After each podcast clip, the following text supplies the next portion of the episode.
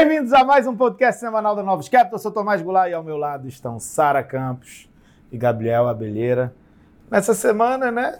É mais uma semana com bancos quebrando, atuação do Tesouro, do Fed, do Seguro de Depósito, banco quebrando na Europa e vai para lá, vai para cá, reunião do Banco Central Europeu, diversos acontecimentos, né, Sara? É isso, vamos lá, né? Começar pelo cenário internacional, as atenções continuaram voltadas para o setor bancário. Então, depois da quebra de dois bancos é, norte-americanos, ainda no final de semana, né, ali ainda no domingo, antes da abertura dos mercados, o Fed anunciou que ia disponibilizar uma nova medida de liquidez é, para os bancos. E aí, quando parecia que as coisas iam começar a se acalmar, foi a vez do Credit Suisse, que é, afirmou durante a semana ter encontrado problemas é, no, nos controles internos de divulgação dos resultados financeiros. Então, é, as ações do, dos bancos já estavam caindo, é, e aí acabou que o principal investidor do Credit, que é o Banco Nacional Saudita, disse que não ia realizar nenhum aporte é, financeiro para ajudar a companhia e acabou que as coisas se agravaram durante a, a semana é, e só se acalmaram depois é, que o CS anunciou que pediu o empréstimo ao Banco Central da, da Suíça. Então, né, esse continua sendo o principal assunto, apesar da gente ter tido é, a divulgação de diversos dados é, econômicos durante a semana dos Estados Unidos. Foi uma semana cheia. Os dados foram mistos. Então, com essa confusão toda que está tendo no mercado e no, no setor bancário, os dados é, dão margem tanto para a ala que acredita que o Fed precisa continuar subindo o juro, como para quem acha que o problema é o aperto do, do Banco Central e que ele precisa parar o quanto antes. Então, do lado né, de que pesa por mais juro, a gente teve a divulgação é, da inflação, o CPI foi divulgado na, na terça-feira, seguiu muito alto, com serviços pressionados. Além disso, a gente continua também vendo é, o número de pedidos de auxílio-desemprego num patamar saudável, inclusive devolvendo a alta que a gente tinha visto é, na semana anterior. E do lado ali da atividade, quando a gente olha para as vendas no varejo, né, o grupo de, de controle que seria uma espécie de né, o que mais se, é, se assemelha ali ao consumo do PIB, é, também se mostrou melhor do que o esperado.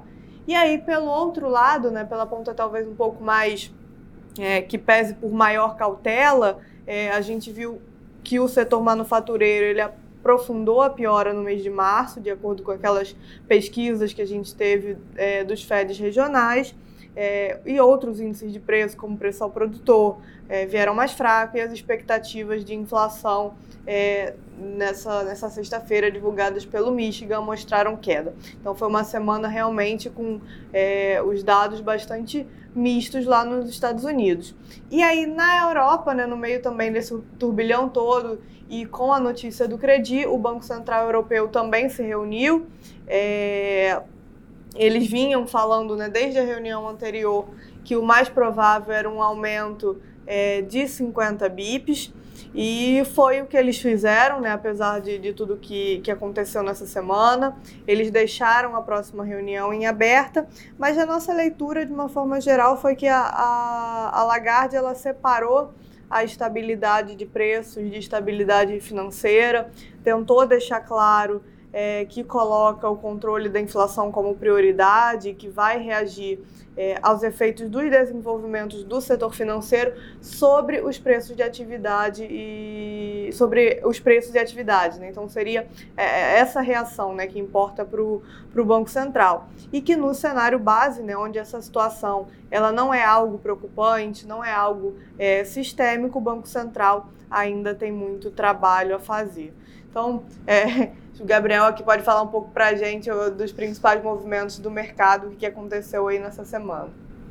É, como a Sara falou, a gente, a gente teve alguns dados aí importantes, mas o mercado, obviamente, ele está a performance do mercado está mais focada nos acontecimentos com os bancos regionais e o que, que isso vai desencadear olhando para frente, né? Eu acho que a discussão está sendo voltada para uma diminuição no, na criação de possível diminuição na criação de crédito, né? Uma, uma, um aperto das condições na criação de crédito na economia real, e quais seriam os impactos disso no, na economia como um todo.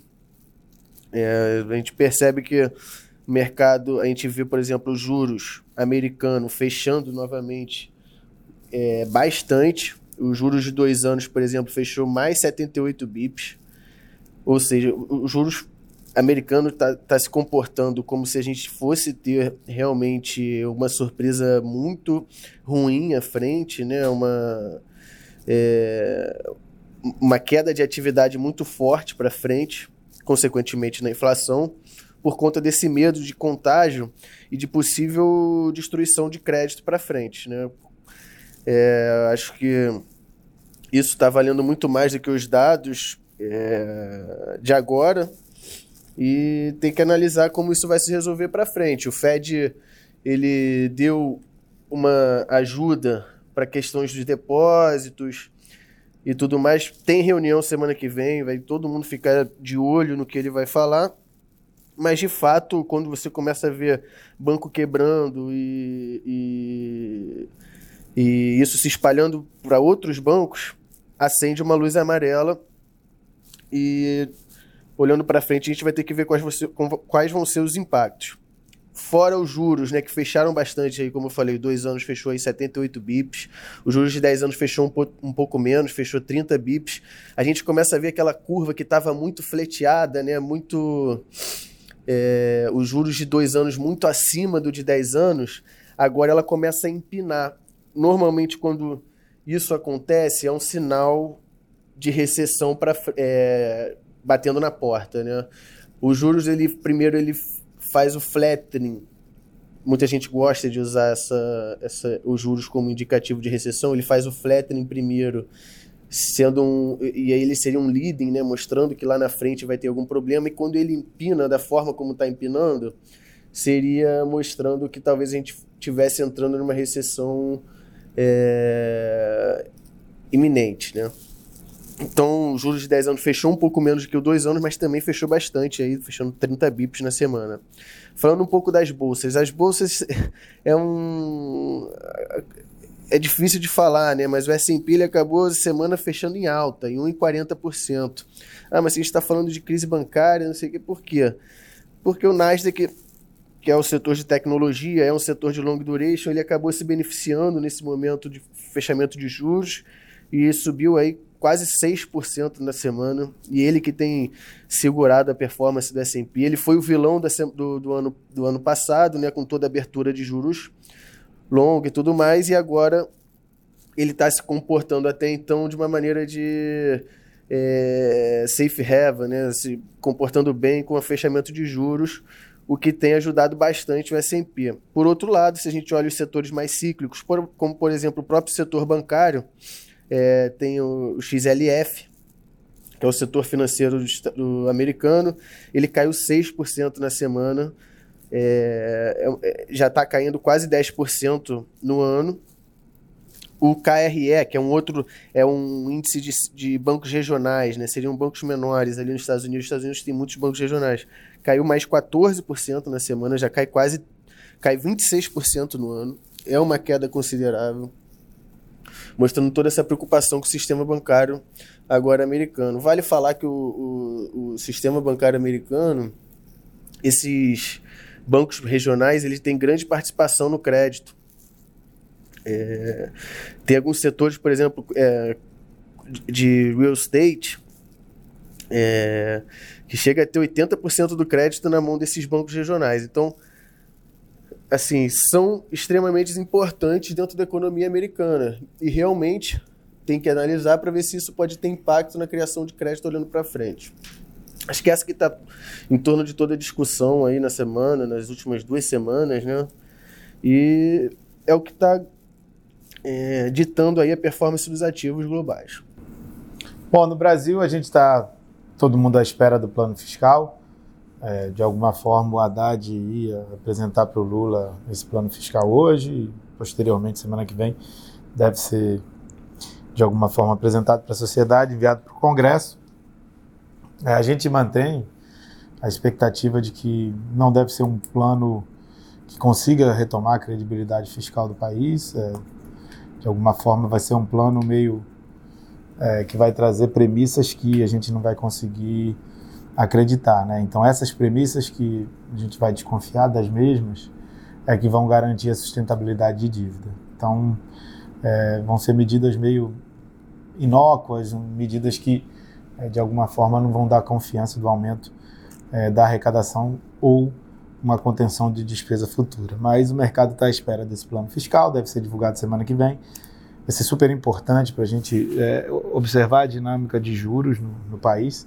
Né? Semana que vem a gente tem o Copom, é, na quarta-feira. Vale destacar que você já tinha uma percepção de, de uma possível crise de crédito no Brasil por conta do evento Americanas e a desconfiança com relação a diversas empresas do país.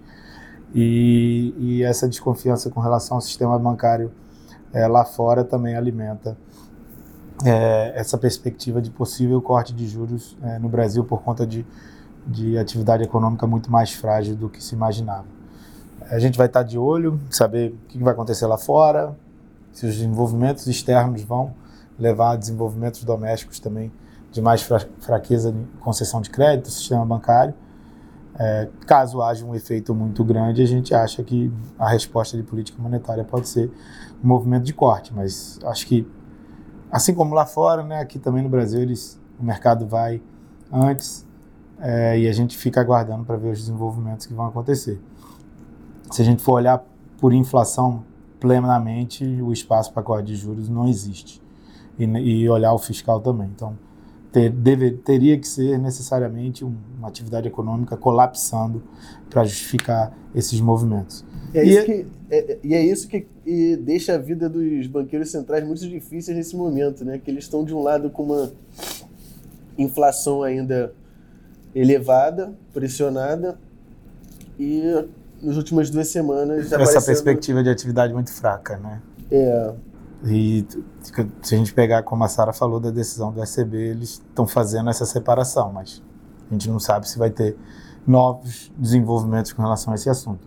E aí, só para terminar, a gente teve uma decisão do STF é, com relação à lei das estatais, negativo para o país, é, é, permitindo com que políticos assumam cargos em estatais. Isso tinha sido vedado pela lei das estatais, é, com um claro objetivo de interferir na, na escolha do conselho da Petrobras para a gente poder mudar a política de preços, assim, uma coisa, uma perspectiva mais negativa com relação ao comando da empresa.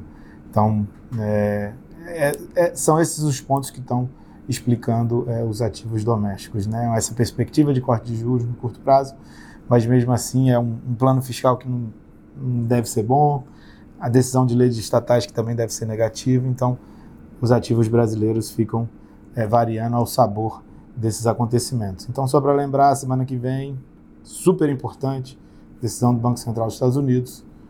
É, e depois a gente tem a decisão é, do Copom também na quarta-feira. É, no Brasil, como o Tomás falou, fica, fica sabor aí, fica acompanhando os acontecimentos lá de fora. E a bolsa aqui também não foi muito diferente, acabou caindo 1,30%, mas vale lembrar que a nossa composição da bolsa é diferente lá de fora. Nossa bolsa aqui é muito mais pesada em bancos e ela é mais cíclica, né?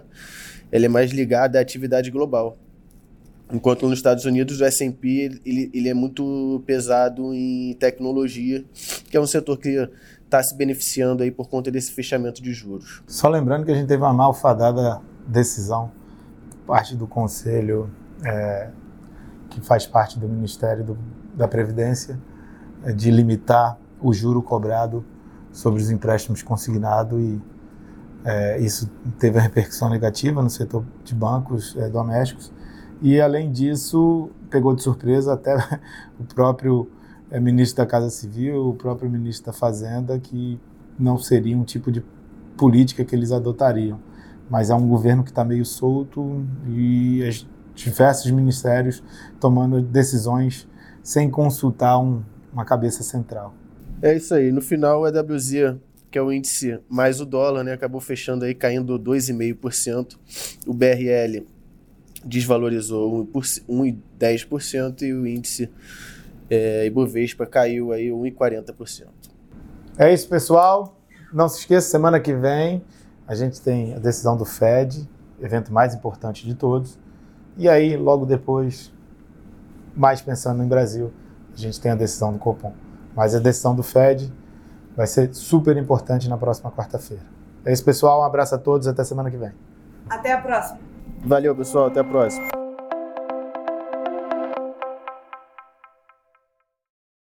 A Novos Capital Gestora de Recursos Limitada não comercializa nem distribui cotas de fundos de investimento ou qualquer outro ativo financeiro. Este podcast não constitui uma oferta de serviço pela Novos e tem caráter meramente informativo. A Novos utiliza informações de fontes que acredita serem confiáveis, mas não se responsabiliza pela exatidão de quaisquer das informações assim obtidas e utilizadas neste podcast, as quais não foram independentemente verificadas. Estas informações podem estar desatualizadas ou sujeitas a opiniões divergentes. Este conteúdo não constitui uma opinião ou recomendação, legal ou de qualquer outra natureza, por parte da Novos, e não leva em consideração a situação particular de qualquer pessoa. A utilização das informações aqui contidas se dará exclusivamente por conta e risco de seu usuário. Antes de tomar qualquer decisão acerca de seus investimentos, a Novos recomenda ao interessado que consulte seu próprio consultor legal.